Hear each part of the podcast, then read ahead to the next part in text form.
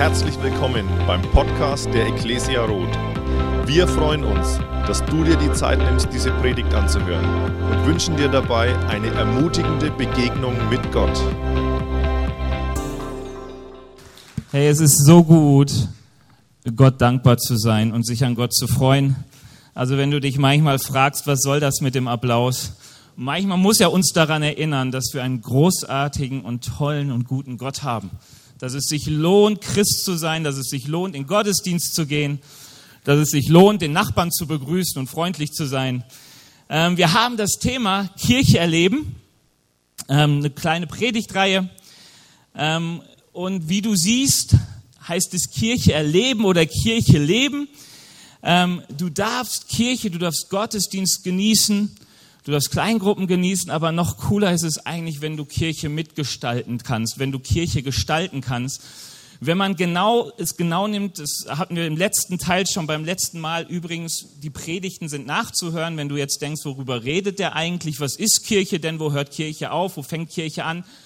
Einfach mal ins Internet gucken, die Predigt runterladen, falls du kein Internet hast oder eine Verbindung, die so langsam ist, dass es sich nicht lohnt, Dinge runterzuladen, Du kannst auch hinten zur Technik gehen, die kopieren Predigten kostenlos auf CD.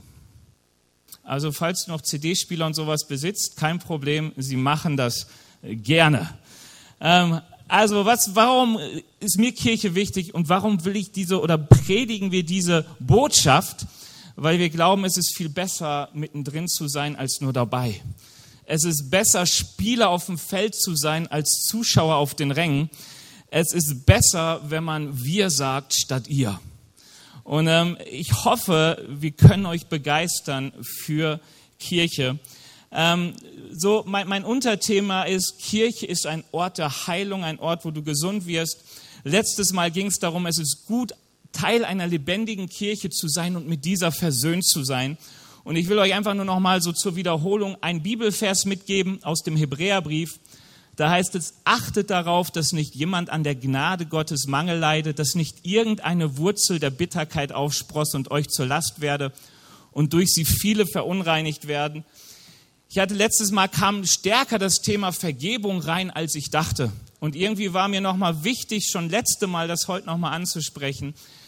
Ich habe vor paar Wochen Unkraut bei uns gejätet. Macht das auch manchmal ab und zu jemand so? So, ich habe das so gesehen und kurz vor der Arbeit dachte ich, okay, machst du schnell. Und ähm, dachte, okay, die schnelle Variante Messer nehmen. Ich habe meine Nachbarin beobachtet, die macht und dann ist das zack weg. Ich wusste schon im Hinterkopf, Wurzeln müssen entfernt sein, damit das dauerhaft ist. Das habe ich auch hier und da versucht, dachte aber, es ist kompliziert und schwierig und habe sein lassen. Eine Woche später schon wieder grün. Jetzt sind knapp drei Wochen, glaube ich, vergangen oder so und es sieht fast so aus wie vorher. Und wenn die Bibel von einer Wurzel redet, dann redet sie von etwas, was du gar nicht siehst, aber was da ist. Und du wirst es meist dadurch merken, dass es aus deinem Mund herauskommt und anfängt, andere zu verunreinigen. Also wenn du merkst, du hast eine Wurzel der Bitterkeit, dann heißt es, es kommen Dinge aus deinem Mund, die verunreinigen, weil du mit Dingen noch nicht klarkommst in deinem Leben. Und die Bibel sagt uns, lass der Gnade Gottes Raum. Sprech Vergebung aus. Sprech Vergebung aus, damit Frieden in dein Leben kommt, diese Wurzel rausgezogen wird. Und Wurzeln rausziehen bedeutet nicht selten wirklich Arbeit. Manchmal heißt es, zu Menschen zu gehen, mit Menschen zu reden, Menschen für sich beten zu lassen bin da ja so ein bisschen drauf eingegangen. Ich will euch nur ermutigen, wenn du merkst, so auch an deinem Reden, an deinem Verhalten in manchen Situationen, da ist eine Wurzel der Bitterkeit. Reiß sie raus, auch mit der Hilfe von anderen. Es ist so gut, versöhnt zu sein mit seiner Gemeinde, aber es ist auch so gut, versöhnt zu sein mit seinen Mitmenschen. Also Feedback letzten Sonntag gab mehrere, die sagten, ich muss hier vergeben, ich muss da vergeben. Das hatte gar nichts direkt mit Gemeinde zu tun, aber es hat mit Wurzeln von Bitterkeit zu tun und die sind nicht gut. Da die Ermutigung. Jetzt gehen wir zum eigentlichen Predigtext. Den hatten wir letzte Mal schon. Wir lesen ihn zusammen. Da heißt es im Jakobusbrief, leidet jemand unter euch, dann soll er beten. Hat einer Grund zur Freude, dann soll er Gott Loblieder singen. Wenn jemand von euch krank ist, soll er die Gemeindeleiter zu sich rufen, damit sie für ihn beten und ihn im Namen des Herrn mit Öl salben. Wenn sie im festen Vertrauen beten, wird der Herr den Kranken heilen. Er wird ihn aufrichten und ihm vergeben, wenn er Schuld auf sich geladen hat. Bekennt einander also eure Sünden und betet füreinander, damit ihr geheilt werdet. Ich finde den Text so stark, weil es in dem Text so viel um Gesundheit geht. Und wir mögen es gerne, gesund zu sein. Und wenn du manchmal fragst, was muss ich denn tun? Ich mag diese, meistens am Ende von den Briefen im Neuen Testament sind meistens einfach so Anweisungen, tu dieses und tu jenes. Also wenn du manchmal denkst, was, soll ich denn tun, lies einfach mal insbesondere die letzten Kapitel eines Briefes, zum Beispiel den Jakobusbrief. Das sind so ganz kleine, mach dieses, mach jenes, ohne irgendeine Frage. Wenn du es tust und es dann liest, dann wirst du merken, das ist dir manchmal schon zu einfach. Ähm, und darin liegt manchmal die Schwierigkeit. Aber ich möchte euch sagen, was Jakobus sagt und was das mit Gemeinde zu tun hat. Weißt du, warum es Kirche gibt, warum es uns gibt? Nicht nur, weil wir dich einladen wollen, sonntags in den Gottesdienst zu kommen und irgendwie Gott zu begegnen, sondern weil wir dir dabei helfen wollen, eine Gottesbeziehung aufzubauen, eine gute Kommunikation zu erleben mit deinem Herrn. Oder? Ähm, der erste Punkt bei mir heißt, lerne eine gesunde Gottesbeziehung zu pflegen. Wisst ihr, es gibt so viele Menschen, die gehen in die Kirche, weil sie denken, okay, an diesem Tag oder in diesen zwei Stunden oder in dieser Stunde kann ich Gott begegnen. Ähm, Jakobus geht weiter und er zeigt uns ein bisschen, was es bedeutet, eine gesunde Beziehung, eine gesunde Kommunikationskultur mit deinem Gott zu haben. Ähm, was es eigentlich bedeutet zu beten, das Leben mit Gott zu teilen. Nicht nur so ein paar Stunden, die man ihm vielleicht am Sonntag opfert oder Ostern oder Weihnachten, sondern was das Ziel eigentlich ist, ist, wir wollen Gott näher kommen. Und es hilft dir nicht so viel, wenn es nur am Sonntag passiert, sondern Gott nah zu haben, ist so richtig wichtig, wenn Montag, Dienstag, Mittwoch und so ist, oder? Du brauchst die Kraft Gottes viel mehr auf der Arbeit als hier. Du brauchst die Kraft Gottes viel mehr in deiner Familie als hier. Also die Wunder, für die du betest, die passieren meist, also es ist gut, wenn du hier auch Wunder erlebst, aber viele Dinge, für die du betest, sind außerhalb der Gemeinde, außerhalb dieser Räume. Und das erste, was Jakobus uns sagt, ist, hey, wenn jemand unter euch leide, dann soll er beten. Leiden bedeutet hier so viel wie eine Last tragen, ähm, Herausforderungen zu erleben, Kämpfe zu haben. Also es kann alles sein, was dich belastet. Damit merkst du, wir sind alle irgendwie betroffen, oder? Ist hier jemand, der sagt, hey, ich chill den ganzen, ich weiß gar nicht, was das ist, Belastung. Ich gehe davon aus, dann bist du unter zehn Jahre, weil da gibt's dann manchmal, sind die Eltern die Helden und du weißt, es kann mir gar nichts passieren. Man lebt in so einem Eltern vertrauen und denkt, es passt alles, wie es ist und so. Man kennt Sorgen noch nicht, man kennt Lasten noch nicht und so. Manchmal zumindest. Und hier sagt Jakobus, wenn jemand unter euch leide, dann soll er beten. Ich weiß nicht, wie du umgehst, wenn du Lasten hast, wenn du Leiden hast, wenn du Kämpfe hast. Jakobus sagt einfach, hier ist richtig wichtig, fang an, Gottes Beziehung zu leben, indem du, indem du anfängst, mit Gott darüber zu reden. Weil es Gott so wichtig ist, dass du merkst, dass du nicht alleine bist in diesem Kampf. Und wenn du mal die Bibel aufschlägst, so in der Mitte, dann wirst du ein Buch finden, das heißt die Psalmen. Vielleicht schon mal gelesen. Da wirst du merken, was, wie viele Leute, wie sie mit Gott reden, wenn sie Lasten und Kämpfe haben in ihrem Leben. Du kannst einfach mal durchlesen, so ein bisschen einfach zu sehen, wie sowas aussieht. Das Interessante ist, dass wir manchmal denken, dass, der Ziel, dass das Ziel dieses Gebetes ist, dass die Lasten verschwinden. Dass das ein erfolgreicher Beter ist, der Beter, bei dem Gott gleich hört und die Last wegnimmt, oder? Ich weiß nicht, wie es dir so geht, aber wenn ich oft mit Menschen rede, dann klingt es nicht selten so, ich habe gebetet, nichts ist passiert. So, und ich sage dir etwas, wenn du denkst, dass das Ziel deiner Gottesbeziehung ist, Lasten so abzugeben, dass sie einfach verschwinden, dann hast du noch nicht richtig verstanden, worum es Gott geht, wenn es darum geht, dass wir, wenn wir leiden, mit ihm beten sollen. Ich ergänze das mal durch einen Bibeltext aus dem Philipperbrief. Hintergrund ist, Paulus sitzt im Gefängnis und weiß noch nicht so richtig sicher, ob er die Todesstrafe bekommt oder freigesprochen wird. Seine Hoffnung ist aber stärker auf, ich werde freigesprochen. Aber da sagt er folgendes, macht euch um nichts Sorgen. Wendet euch vielmehr in jeder Lage mit Bitten und Flehen und voll Dankbarkeit an Gott und bringt eure Anliegen vor ihn. Dann wird der Friede Gottes, der weit über alles Verstehen hinausreicht, über euren Gedanken wachen und euch in eurem Innersten bewahren, euch, die ihr mit Jesus Christus verbunden seid. Was will Paulus, was wir mit Lasten machen? Er sagt das am Anfang so, macht euch keine Sorgen. Und im nächsten Moment siehst du sofort, er weiß, dass wir uns alle Sorgen machen. Wir alle haben mit Sorgen zu kämpfen. Wir alle fragen mal, was morgen oder übermorgen ist. Wir alle sind beschäftigt mit Menschen um uns herum. Was wird mit den Kindern? Was wird mit der Arbeit? Das ist doch völlig normal. Was wird mit mir selbst? Schon mal krank gewesen und gesagt, ich mache mir keine Sorgen.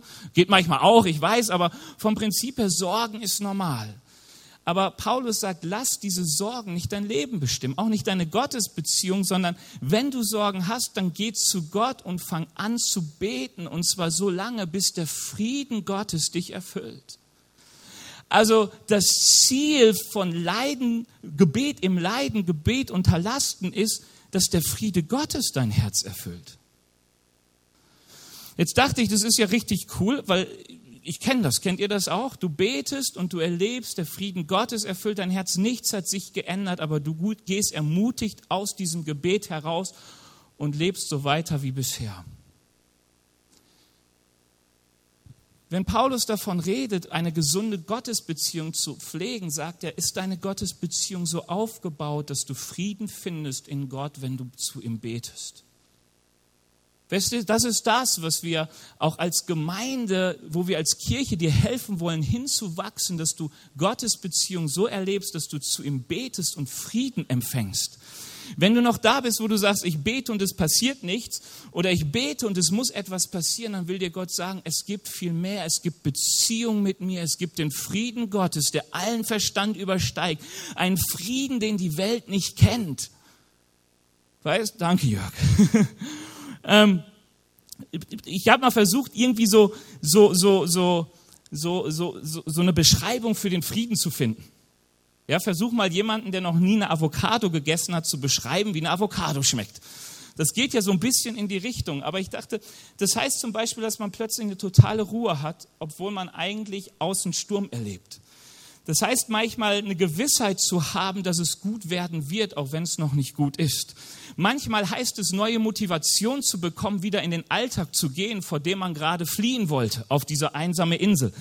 Es kann manchmal heißen, irgendwie plötzlich sich sicher zu fühlen. Ähm, also auf jeden Fall bedeutet es, Kraft zu haben, unter der Last und mit der Last weiterzumachen weil du merkst, das Joch, das wir tragen, trage ich mit meinem Gott gemeinsam, der ist größer als ich, deswegen trägt er mehr. Du weißt, je nachdem, wenn du so, dir so ein Joch vorstellst und du denkst, da hängt ein ganz großes Rind drin und ein kleines, dann weißt du, das große Rind muss das kleine manchmal noch mittragen, damit beide vorwärts kommen. Und ich glaube, vom Prinzip her ist es so mit unserem Gott.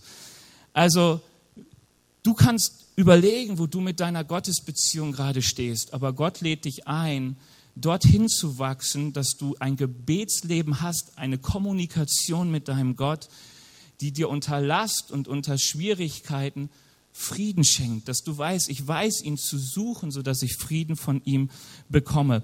Ich will dir ein paar Tipps geben, wie das funktioniert, so der Weg. Der erste Schritt kann sein, geh doch einfach mal während der Lobpreiszeit hinten zum Gebetsteam. Weißt du, warum die da sind? Die sind einfach da, gar nicht so, um alle Sorgen von dir anzuhören, weil die will ja eigentlich Gott hören, von dir. Und du sollst die Hilfe von ihm erwarten, sondern sie sind da für dich zu beten, dass dir Gott in dem Moment mit deinen Sorgen und Lasten begegnet. Mehr nicht. Vom Prinzip her ganz einfach. Und manchmal hilft das schon, dorthin zu gehen und dann plötzlich zu erleben, ah, so fühlt sich der Friede Gottes an, wenn er mir begegnet. Eine andere Möglichkeit, die ich sehr, sehr liebe, ist, such dir eine Kleingruppe. Kleingruppe ist eine Gruppe von Menschen, die sich privat treffen. Und da erfährst du, wie Menschen umgehen mit ihren Lasten und mit ihren Schwierigkeiten und mit ihrem Gott da drin. Und du wirst die Kämpfe sehen, aber du wirst auch erleben, wie Menschen sagen, hey, ich habe das so und so gemacht, so begegnet mir Gott, so habe ich seinen Frieden erlebt. Und man kann sich inspirieren lassen, mittragen lassen. Ähm, total gut ist, lies immer mal wieder die Bibel, so viel Zuspruch. So viel Zuspruch in Not, so viele Menschen, deren Gebet nicht erhört wurde. Kennt ihr Jesus Gebet? Jesus Gebet wurde nicht erhört.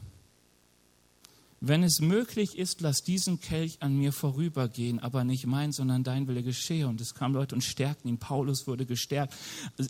Er sollte sich an der Gnade Gottes Genüge lassen. Sein Gebet wurde nicht erhört. Warum? Weil es im Zweifelsfall gar nicht darum geht, sondern es geht um deine Gottesbeziehung, Frieden zu finden in Gott. Danke, Ernst. Hey, was super ist, ist in Zungen zu reden. Wenn du es kannst, wenn du vom Geist erfüllt bist, die Bibel sagt uns, der Geist verwendet sich für uns, wenn wir nicht mehr wissen, was wir beten sollen. Das füllt dich mit Kraft.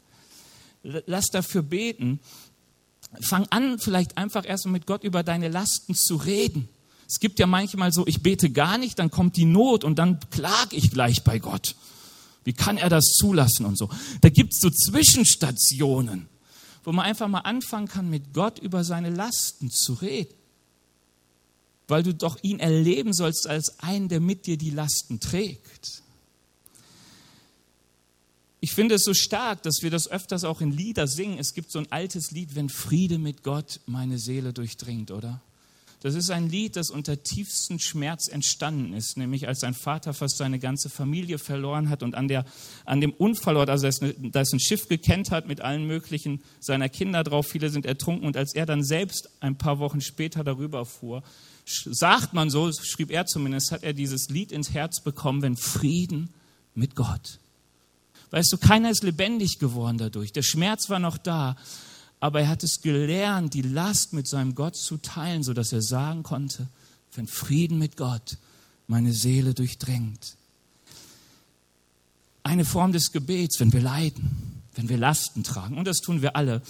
Und genauso ist es doch oft auch so, dass wir uns auch nicht selten mal freuen. Hat einer Grund zur Freude, dann soll er Gott Loblieder singen. Hey, ich hoffe, du findest noch Gründe, dich zu freuen in deinem Leben. Falls du keine mehr findest, dann bitte finde Gott in deinem Leben, weil dann hast du den größten Grund zur Freude in deinem Leben, den dir keiner nehmen kann. Und die Bibel sagt uns, wenn wir uns freuen, wenn wir Grund zur Freude haben, dann fang an, Gott zu loben. Hey, und das ist manchmal so das Problem an uns, dass wir manchmal, wenn wir Grund zur Freude haben, unser, unsere eigene Weisheit feiern. Dass wir manchmal uns selbst auf die Schulter klopfen, hast auch viel dafür getan. Ich lebe meinen Traum, weil ich habe ja auch viel dafür gearbeitet, dass wir vielleicht unser Umfeld dafür loben oder dass wir das Loben ganz vergessen, weil wir nur auf die Sorgen sehen und den Grund zur Freude schon gar nicht mehr vor Augen haben. Und die Bibel sagt uns ganz, ganz wichtig, wenn du Grund zur Freude hast, dann sage Gott Danke. Dankbarkeit ist so ein wichtiger Schlüssel für die Beziehung zu deinem Gott. Weißt du, warum wir Lobpreislieder singen? Weil wir uns danach fühlen? Also ich brauchte heute Morgen zwei Tassen Kaffee. Also einmal ein Espresso ganz stark und widerlich vom Geschmack her. Allein der Geschmack hätte mich wach machen müssen aber es hat irgendwie nicht geholfen. Dann dachte ich, danke Manfred fürs immer Kochen. Der kocht auch so eine Suppe, da steht der Löffel drin. Ähm, also braucht man gar nicht umrühren und dann schüttest du den ein. Und ich dachte, Mann, ich fühle mich immer noch müde ein bisschen. Aber weißt du, ob ich mich müde oder schlecht fühle, der Grund zu loben liegt nicht in meinen Gefühlen. Ich bringe Gott am Sonntag nicht meine Gefühle. Ich bringe Gott das am Sonntag, was ihm gebührt und das ist Dankbarkeit. Und wenn du dich manchmal fragst, wieso singen wir Lobpreislieder hier und warum stehen wir auf, weil wir einfach denken, es ist gut, sich aufzumachen, Gott Danke zu sagen und wie David zu sagen, meine Seele, mach dich auf, lob den Herrn, vergiss nicht, was er dir Gutes getan hat.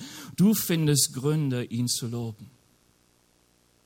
In ihm, in dir und in deinem Leben. Und auch da empfehle ich dir eine Kleingruppe, also Ellie und ich sind in einer Kleingruppe, habe ich schon öfters gesagt, die ist zwischen 23 Jahren und, wie alt bist du jetzt, Renat? 87 Jahren. Das ist so die Spanne und weißt du, was so cool ist? Da sind so gestandene Frauen und Männer Gottes, die dir so viel darüber sagen können, über dankbar bleiben, selbst dann, wenn du keinen Grund zur Dankbarkeit findest und manchmal auch den Grund zur Dankbarkeit zu finden, wenn du ihn eigentlich nicht siehst. Ähm, Im Kolosserbrief heißt es, du darfst einmal klicken, und seid voller Dankbarkeit gegenüber Gott. Lasst die Botschaft von Christus bei euch ihren ganzen Reichtum entfalten. Wusstest du, dass das Dankbarkeit eine Frucht des Evangeliums ist? Wenn du Christ bist, steht dir eigentlich ein Leben voller Dankbarkeit zu. Das ist im Evangelium drin, das ist die gute Botschaft. Die macht dankbar. Unter richtet einander in der Lehre Christi und zeigt einander den rechten Weg. Tut es mit der ganzen Weisheit, die Gott euch gegeben hat. Singt Psalmen, Lobgesänge und von Gottes Geist eingegebene Lieder. Singt sie dankbar und aus tiefstem Herzen zur Ehre Gottes. Wenn du sagst, das klingt gut, aber wie komme ich dahin? Weißt du, Kirche soll der Ort sein, der dir hilft dabei, dorthin zu kommen. Kirche ist die Gemeinschaft von Menschen. Deswegen steht hier auch, tut es einander, lehrt und ermahnt und ermutigt euch gegenseitig. Es ist so, so wichtig, dass die Fülle des Evangeliums Raum findet in uns. Wie schade ist es, wenn du sagst oder denkst, Gott zu kennen und ein ganzer Reichtum des Evangeliums erlebst du nicht. Das ist doch so, als hättest du ein Ferrari und würdest immer nur im ersten Gang fahren. Schade dann denkst du irgendwann, ich tausche gegen Golf, nur weil der Automatik hat und du merkst, oh, der kann schneller. Ab irgendwo vielleicht oder leiser, keine Ahnung. Ähm, also ich, ich will die, dich ermutigen, lerne eine gesunde Gottesbeziehung zu pflegen.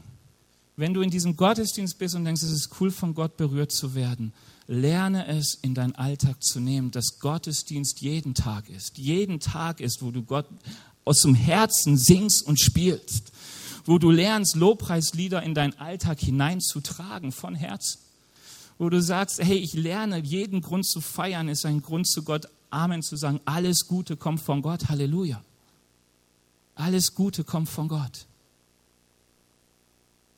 Ich mach dir Mut, sei mittendrin statt nur dabei. Auch wenn wir nächste Woche wieder so Lobpreiszeit haben und du bis jetzt das noch nicht richtig verstanden hast, versucht zu lernen, was es heißt, dankbar zu sein für Gott.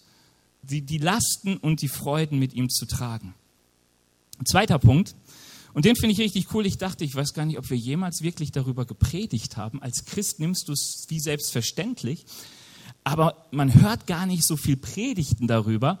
Ähm, der zweite Punkt heißt, lerne deine Kirchenbeziehung wertzuschätzen. Ich habe die Gänsefüßle da vergessen bei Kirchenbeziehungen. Was heißt das?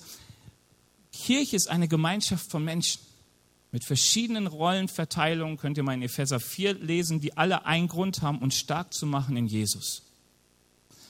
Und die Bibel sagt, dass eine Beziehung dir sehr viel Heilung bringen kann. Und das heißt, wenn du krank bist, dass du deine Gemeindeleitung oder deine Ältesten rufst, sie zu dir kommen und indem sie unter Ölsalbung mit dir beten, du gesund wirst. Und wenn du Sünden getan hast, dir vergeben wird.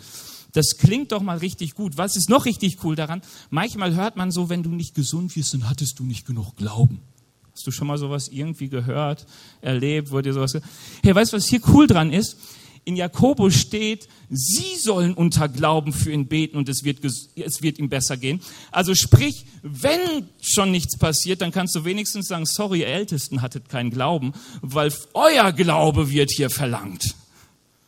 Ja, ist doch mal eine gute Sache, wenn man auf dem Beter zeigen kann, wenn der vielleicht sowas sagt, hast du keinen Glauben und du sagst, brauche ich ja nicht, den brauchst du.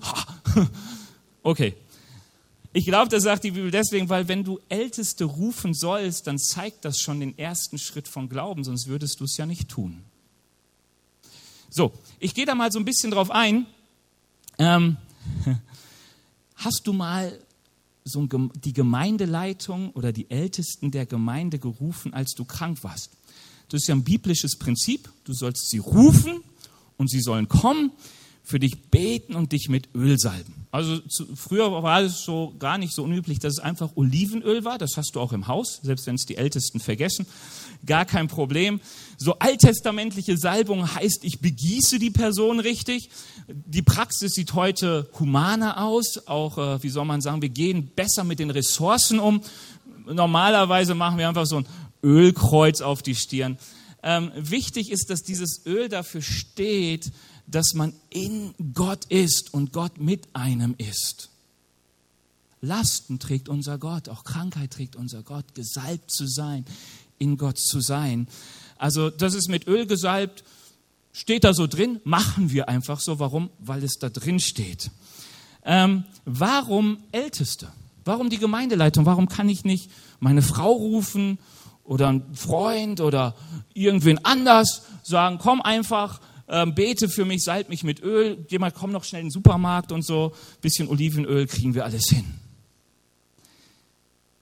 Ich glaube, es ist wichtig, dass die Bibel sagt, die Gemeindeleitung soll kommen. Weil die Funktion, die Gemeindeleitung in der Bibel hat für Gemeinde, für Kirche, ist eine bestimmte. Und das sagt der Hebräerbrief, ihr seht es ja schon, da heißt es, gehorcht den Leitern eurer Gemeinde und tut, was sie sagen. Egal. Es ist ihre Aufgabe, über eure Seelen zu wachen und sie wissen, dass sie Gott Rechenschaft geben müssen. Achtet darauf, dass sie dies mit Freude und ohne Sorge tun können, denn das wäre sonst für euch sicher nicht gut. Es ist interessant, wenn du mal Predigten Hebräer 13, Vers 17 in, in Google eingibst, dann findest du fast gar nichts. Und ich dachte, stimmt, ist irgendwie ein Vers, darüber hört man nicht so oft was. Und trotzdem glaube ich, dass dieser Vers total wichtig ist, gerade in einer Gesellschaft, die so individualistisch geprägt sind wie wir. Die wir oft denken, ich schaff's alleine. Und meine Frau weiß, wie oft ich das denke, dass ich's alleine schaffe. Wie oft sie sagt, hol dir doch mal Hilfe, der Dings hat doch mal, hm, mach doch, mach doch nicht, hm, nee.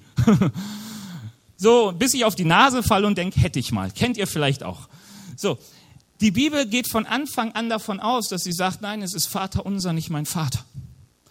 Christen sind eine Gemeinschaft, Kirche ist eine Gemeinschaft von Menschen, weil Menschen sich gegenseitig brauchen, um im Glauben vorwärts zu gehen und zu wachsen. Wenn du gesund werden willst, brauchst du Beziehungen. Deswegen gibt es Kleingruppen, weil du wirklich nur gesund werden kannst, wenn deine Beziehungen gesund sind. Und eine Beziehung ist die Beziehung zu deiner Gemeindeleitung. Warum gibt es Gemeindeleitung? Die Bibel sagt uns, Gemeindeleitung existiert, damit Kirche ihren Auftrag erfüllt, dass Menschen zu Jesus finden und stark werden in ihm. Wenn du dir die Briefe, das Neue Testament, die Briefe im Neuen Testament mal anguckst, dann wirst du sehen, es geht ganz, ganz viel darum, wie Menschen leben müssen, dass Gott und Jesus immer mehr durch sie sichtbar wird. Ist dir schon aufgefallen? So? Dass das Ziel von Kirche und das Ziel eines Christen ist, Jesus immer ähnlicher zu werden. Ist dir das schon aufgefallen? Ist euch das noch nicht aufgefallen? Nickt doch wenigstens mal. Ihr müsst ja noch niemals Amen sagen. So ein leichtes Kopfschütteln, so ein bisschen wie in der Disco oder so, keine Ahnung, wird ja reichen. Also, ganz ruhig, auch gemächlich, dem Alter entsprechend und in, alles gut aber so, so, so leicht, dass ich wenigstens weiß, ja, ihr wisst, wovon ich rede, sonst wiederhole ich ja 15 Mal diesen Satz, bis ich denke, jetzt habe ich es richtig ausgedrückt. Ähm, also die Bibel sagt uns, dass es Beziehungen in der Gemeinde gibt. Die Gemeindeleitung, die ist dafür da, dass Menschen, die in die Gemeinde kommen, immer mehr zu Christus wachsen. Deswegen darf sie korrigieren, motivieren, Orientierung geben, predigt sie, lehrt sie, ermutigt sie, ermahnt sie. Warum alles? Damit Menschen immer mehr wie Jesus werden. Eigentlich ganz einfach. Die Bibel sagt uns also, das, das, das Gemeindeleitungsamt ist ein Wächteramt. Sie wachen über eure Seelen, das heißt, sie schlafen nicht. ja, sondern sie, sie, sie sind immer wachsam, dass sich der Mensch, der in die Kirche kommt und zur Kirche zählt, auch näher und immer näher zu Gott wächst. Dass diese Gottesbeziehung stärker und stärker wird. Sie sollen eben nicht nach dem Mund des Einzelnen reden, sondern nach dem Mund Gottes. Ähm, also das Wächteramt wirst du sehen, das ist ein ganz altes in der, in der Bibel. Das gibt es schon im Alten Testament und du wirst immer merken, es gibt Menschen, die füllen das gut aus und es gibt Menschen, die füllen es nicht so gut aus. Vielleicht gleich das schon mal gesagt, die Bibel weiß darum, dass wir fehlbar sind und wenn ich davon rede, weiß ich das auch. Ähm, aber was die Bibel sagt, es ist so wichtig, eine gute Beziehung, eine Vertrauensbeziehung zu seiner Gemeindeleitung zu haben, weil wenn diese nicht da ist, kann sie gar nicht über deine Seele wachen. Wenn du keine Beziehung hast, ist es unmöglich, etwas zu tun, wozu es Beziehung braucht. Weil wenn du kein Vertrauen hast, wird jedes Wort wie ein Angriff gewertet, wie ein, da gönnt man mir etwas nicht. Und die Bibel sagt uns, lebe in einer verantwortungsvollen Beziehung zu deiner Gemeindeleitung, die im besten Wissen und Gewissen eines möchte, dass du näher zu Gott kommst. Du wirst auch etwas erleben, dass der Sinn von Gemeindeleitung ist nicht, dich abhängig zu machen von ihnen. Also das werden viele erleben, die sich bei mir Rat holen. Ich sage ihnen, was in der Bibel dazu steht. Und wenn es nicht eindeutig ist, sage ich, geh ins Gebet und frag mal Gott, was er zu dir sagt weil die, was Gott möchte, ist Mündigkeit, nicht Unmündigkeit. Und diese Beziehung in Abhängigkeit zu treten, ist freiwillig gewählt. So wie ich immer noch gerne meine Eltern um Rat frage, muss ich das tun? Nein. Warum tue ich das? Weil ich weiß, meine Eltern wollen wirklich das Beste für mich. Die haben mehr Lebenserfahrung, sehen Sachen besser als ich, also frage ich sie gerne und stellen mich in eine Abhängigkeit, die ich ja auch lösen könnte bis zum gewissen Punkt. Ihr Blut bleibt halt irgendwie auch in mir. Das kann ich auch nicht loswerden. Will ich auch nicht. Also, irgendwann werde ich es ja auch, aber egal. Ähm, und warum sagt Jakobus das? Wir sollen die Gemeindeleitung rufen, weil Jakobus weiß, sie wachen über die Seele und sie weiß, und er weiß, wie sehr Krankheit entmutigen kann. Wie, wie viel Krankheit einen dazu bewegen kann, an Gott zu zweifeln, komische Wege einzugehen, auf andere Sachen plötzlich Vertrauen zu setzen. Und, und deswegen sagt Jakobus, komm, ruft die Gemeindeleitung, damit sie im Vertrauen für euch beten und eure Sünden fern vergeben. Er geht davon aus, dass es ein Gespräch gibt, auch über die Frage, wie sehr bist du denn noch im Geist Gottes? Gibt es vielleicht Gründe, die dafür sprechen, dass du nicht mehr unter dem Schutz und der Autorität Gottes bist? Weißt du, du redest darüber und dann salbst du mit Öl, um zu sagen, hey, wir haben über alles bekannt, der Geist Gottes ist mit dir, du bist in Gott. Und die Verheißung, die auf diesem Gebet im Glauben liegt, ist, dass jemand gerettet wird. Also das gleiche Wort wie Jesus hat mich gerettet.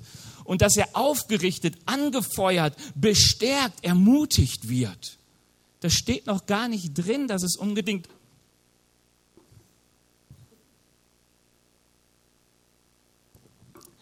da steht gar nicht unbedingt drin, dass es heißt, du stehst wieder auf und bist gesund. Sondern es steht, steht darin, es wird dich bestärken, weil es dich in deinen Gott bestärkt. Gesunde Beziehungen in der Kirche sind so wichtig. Deswegen geht die Bibel so oft darauf ein, einander zu vergeben, in Liebe zu achten, Ehrerbietung voranzugehen, miteinander Lasten zu tragen, zu ermutigen, zu ermahnen, Beziehung zu suchen, sich bewusst in einer gemeinsamen Abhängigkeit, nicht Unabhängigkeit zu stellen. Und das ist auch so der zweite Punkt. Es geht ja hier nicht, und ich liebe diesen Satz, es geht ja nicht nur darum, dass wir zu unserer Gemeindeleitung gute Beziehungen haben, sondern heißt es, bekennt einander also eure Sünden und betet füreinander, damit ihr geheilt werdet. Weißt du, ich habe das letzte Mal schon mal angedeutet, Sünde wird immer Krankheit in dein Leben bringen. Also, das hört sich jetzt blöd an, das, ich meine nicht immer körperliche Krankheiten, aber Sünde ist immer ein Zustand von Nichtgesundheit. Ich glaube, das nennt man halt Krankheit. Ähm, aber das kann in Sünde, sagt die Bibel, ist immer etwas, was uns krank macht, das uns aus dem Plan Gottes hinausbringt, das uns aus der Gottesähnlichkeit hinausbringt, das Schmutz und Schande auch auf unser Umfeld legt. Überleg mal über deine Sünden, denk mal drüber nach, wie oft waren andere durch schlechtes Verhalten dadurch betroffen. Meistens ist es ja nicht nur du selbst, der unter Sünde leidet, sondern auch irgendwie dein Umfeld unter deinen Sünden. Schon gemerkt, unter falschen Haltungen unter deinen Stolz, unter Unvergebenheit, unter gewissen Taten von Lügen, von, von was weiß ich, also du kannst, geh alles durch, was dir irgendwie an Sünden in den Kopf ist. Deswegen spielen Sünden in der Bibel so eine große Rolle. Weil die Bibel sagt uns, hey, wenn du in Christus bist, ist dein ganzes Ziel, dein ganzes Bestreben, dein ganzes Hoffen und Beten, ich will in Christus sein. Ich will da sein, wo Jesus ist. Ich will ihm ähnlich werden. Ich will seinen Frieden in meinem Innern haben. Ich will seinen Segen haben. Ich will in seiner Segensspur sein. Und Sünde bringt dich immer davon weg. Und wir kennen alle den Punkt, hier zu stehen, wo der Frieden Gottes nicht ist, wo man weiß, man hat Dinge im Leben, die Gott nicht mag, wo man weiß, hey, ich soll das auch noch bekennen, das ist so schwierig. Ich könnte jetzt mal so, wer hat das letzte Mal mal Sünden bekannt voreinander? Machen wir gar nicht, das, ist, das machen wir. Es ist so gesund. Und die Bibel fragt uns danach, Jakobus sagt, hey, steht ihr so eng in Beziehung, dass ihr euch gegenseitig ermutigen und ermahnen könnt, auch was Sünde angeht, euch auf den rechten Weg miteinander bringen könnt, dass man die Demut hat zu sagen, ich bekenne meine Schuld. Wir beten füreinander und wir leben, wie der Frieden und die Heilung Gottes in unser Leben kommt. Und ich weiß, das ist äh, ganz schwierig in unserer Gesellschaft. Weißt du warum? Das eine ist, wir reden gar nicht mehr über Sünde, weil Sünde tun wir nicht mehr. Weil eigentlich alles, was sich gut anfühlt, ist doch auch irgendwie gut. Aber die Bibel sagt, oh, es gibt eine Menge Sachen, die sich gut anfühlen, aber die nicht gut sind. Und das andere ist, dass wir sowieso individualistisch sind und gar nicht denken, dass es eine Rechenschaftsbeziehung braucht, eine Verantwortlichkeit, die man gegenseitig hat. Die Bibel sagt aber, wenn ich Kirche nicht nur erlebe, sondern wenn ich Kirche leben möchte, dann heißt es auch verantwortliche Beziehungen zu haben, wo ich in das Leben des anderen hineinreden darf. Dann heißt es, verantwortliche Beziehungen bewusst zu kreieren, wo ich sage, ich möchte, dass Leute auf mein Leben schauen. Ich treffe mich regelmäßig mit Konsti, warum ich möchte, dass jemand in mein Leben schaut. Weißt aber das alleine bringt es nicht, sondern Offenheit und Ehrlichkeit muss man trotzdem leben, oder? Und ich, die Lobpreisband darf nach vorne kommen, weil ich möchte dich einladen, Kirche zu leben und nicht nur zu erleben. Möchte uns einladen zu sagen, lass uns nicht immer so schnell zufrieden geben und sagen, ach, ich bete mal ganz schnell mit dem, dass er gesund wird, sondern auch mal zu fragen, sag mal, bist du mit deinem Leben auch in Christus verwurzelt? Weißt du, ich habe schon manchmal gedacht, Benny, warum hast du gebetet und nicht erst mal gefragt, wie die Gottesbeziehung überhaupt aussieht? Weißt du, ich weiß, dass Gott auch so heilt. Jesus hat oft geheilt und manches gefragt, aber ich weiß, wenn man mich ruft als Gemeindeleit, meine Verantwortung ist doch, dass Menschen gesund sind in der Beziehung zu Gott. Ich merke, egal wo ich die Bibel lese, die Gesundheit deiner Gottesbeziehung ist so viel wichtiger als die Gesundheit deines Lebens. Ich habe letztens ein Video geguckt, da hieß es, zehn von zehn Menschen sterben und es stimmt. Verstehst du, wir alle kommen an den Punkt, wo Gesundheit nicht mehr zählt, weil ich weiß, in 150 Jahren sind wir alle nicht mehr. Also sprich, diese Rettung deines Lebens ist nicht Gottes erster und wichtigster Punkt, sondern das erste und wichtigste, dass die Beziehung heil ist, die du auch danach noch leben musst. Dafür zu sorgen, dafür zu kämpfen. Und die Bibel sagt, dafür brauchen wir das Miteinander. Und zwar in Ehrlichkeit, in Offenheit. Deswegen steht doch mal auf. Was möchte ich tun? Das eine möchte ich, ich möchte dich wirklich einladen. Lebe Kirche. Wir haben im Anschluss den Entdeckekurs. Die Angie wird da auch noch ein paar Worte zu sagen, aber da kannst du einfach mal so ganz einfach reinschnuppern, was wir als Kirche sind und wie wir Beziehung leben wollen. Das andere ist, gib du dich bewusst mal hinein in Beziehung. Kleingruppe ist ein guter Start. Keine Angst, Kleingruppen sind bei uns normalerweise nicht die Seelsorgestation, wo man sich so richtig nackig macht. Aber es ist eine gute Hilfe, mal Leute näher kennenzulernen, mit denen man sagt, hey, können wir nicht so eine partnerschaftliche Beziehung eingehen im Sinne von, dass man sich auch voreinander mal die Sünden bekennen kann. Dass du, dass wir aktiv und proaktiv, also dass man auch mal sagen kann, hey, ich sehe was in deinem Leben, ist deine Haltung wirklich gesund? Wann wurdest du das letzte Mal auf deiner falschen Haltung angesprochen? Außer von deinem Ehepartner.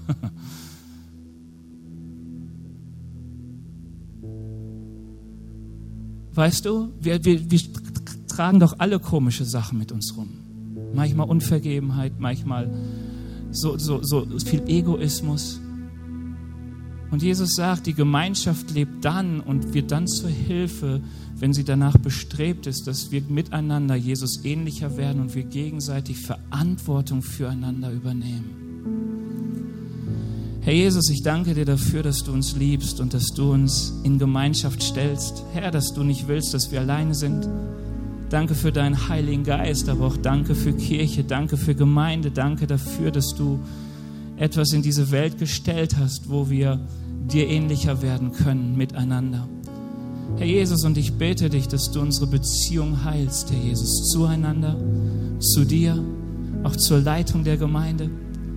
Herr Jesus, wir wollen nicht in, in, in, der Rebellion und in dem, in dem Egoismus gehen, Herr Jesus, der uns in unserer Gesellschaft manchmal vorgelebt wird. Herr Jesus, ich bete dich, dass du uns freisprichst von den Dingen, die nicht von dir sind.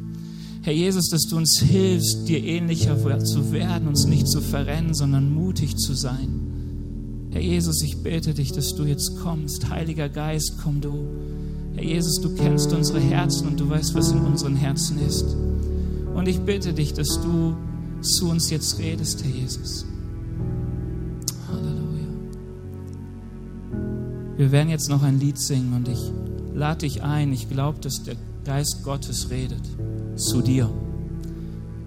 Manchmal durch drängende Gedanken, die sich so aufdrängen, manchmal dadurch, dass du schon in der, vielleicht seit Gottesdienstbeginn oder seit Predigtbeginn plötzlich so einen Gedanken hast, der dich in Unruhe versetzt. Weißt du, hör mal hin, ob der Geist etwas hervorholt.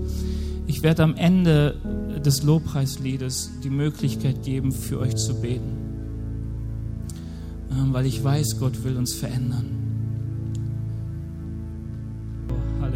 Dürfen mutig vor Gottes Thron stehen. Das heißt, wir dürfen mit der Gewissheit stehen, dass wenn wir beten, er uns erhören möchte. Und ich will für dich beten, für uns beten, wenn du sagst, hey, ich, ich will Jesus ähnlicher werden. Ich weiß nicht, was mein nächster Schritt ist, vielleicht weißt du es auch, aber was mein Herzensanliegen ist, ich will Jesus ähnlicher werden. Und wenn du sagst, dass du das willst, dann streck mal deine Hand zum Himmel nach oben und ähm, lass uns zusammen beten, dass genau das passiert. Herr Jesus, du siehst unseren Wunsch, dir ähnlicher zu werden. Herr Jesus, du siehst, wie oft wir scheitern an uns selbst, an unserem Umfeld. Herr Jesus, aber wir danken dir, dass du gesagt hast, dass du diesen, dieses Gebet danach, dir ähnlicher zu werden, erhören willst. Herr, dass du mit uns bist, dass du uns die Kraft schenkst, und genau darum bitte ich dich, Herr Jesus, dass du uns hilfst in allen Herausforderungen des Lebens, dir ähnlicher zu werden. Erfülle du uns mit deinem Heiligen Geist, erfülle uns mit deiner Kraft und zeige uns, Herr Jesus, welche Schritte wir gehen müssen, dass wir dir ähnlicher werden. Ich danke dir dafür. Amen. Ich möchte noch mit dir beten, wenn du merkst, so oft ist dein Stolz im Weg. Ich hatte das irgendwie so gerade empfunden in der Lobpreiszeit, wo ich dachte, hey, manchmal ist es so einfach wenn man sich nur demütigen könnte. Wenn man nicht immer sein Gesicht bewahren möchte, nicht immer für seine eigene Ehre kämpfen möchte, wenn man nicht manchmal so blind ist. Manchmal könnte einem der Ehepartner schon so viel weiterhelfen, würde man nur auf ihn hören. ähm, manchmal wäre es so einfach, wäre dieser Stolz nicht im Weg. Und wenn du merkst, hey, doch in meinem Leben ist Stolz im Weg, dann will ich für dich beten. Ich merke, in meinem Leben ist oft Stolz im Weg und ich will für mich beten. Und wenn du dich anschließt, dann streck nochmal deine Hand zu, zu Gott und ich will dafür beten, dass er uns hilft, demütig zu sein. Keine Angst zu haben, das Gesicht zu verlieren. Keine Angst zu haben, wenn man mal nicht mehr für sein Recht kämpft. Herr Jesus, ich bete dich, dass du uns hilfst, Herr Jesus, demütiger zu werden. Herr Jesus, dir mehr zu vertrauen und keine Angst mehr zu haben, wenn man das Gesicht verliert oder wenn man nicht irgendwie gut dasteht. Herr Jesus, wir wollen das tun, was uns in Freiheit führt, was Heilung in unser Leben bringt, Herr Jesus. Und ich bete dich, dass du uns hilfst. Herr Jesus, so demütig zu werden, nicht nur vor dir, sondern voreinander. Herr Jesus, zu sagen, dass wir es so oft nicht schaffen, dass wir versagen. Herr Jesus, und das nicht irgendwie versuchen zu verteidigen. Ich bete dich, dass du uns beschenkst. Amen. Wir hoffen, dass dir diese Predigt gefallen hat und dich in deinem Leben mit Gott stärkt. Außerdem wollen wir dich gerne besser kennenlernen. Dazu bist du herzlich eingeladen, unsere Sonntagsgottesdienste um 10 und 17 Uhr zu besuchen. Schau doch mal auf www.ecclesia-rot.de vorbei oder auf den sozialen Medien unter Ecclesia Rot. Wir freuen uns auf dich.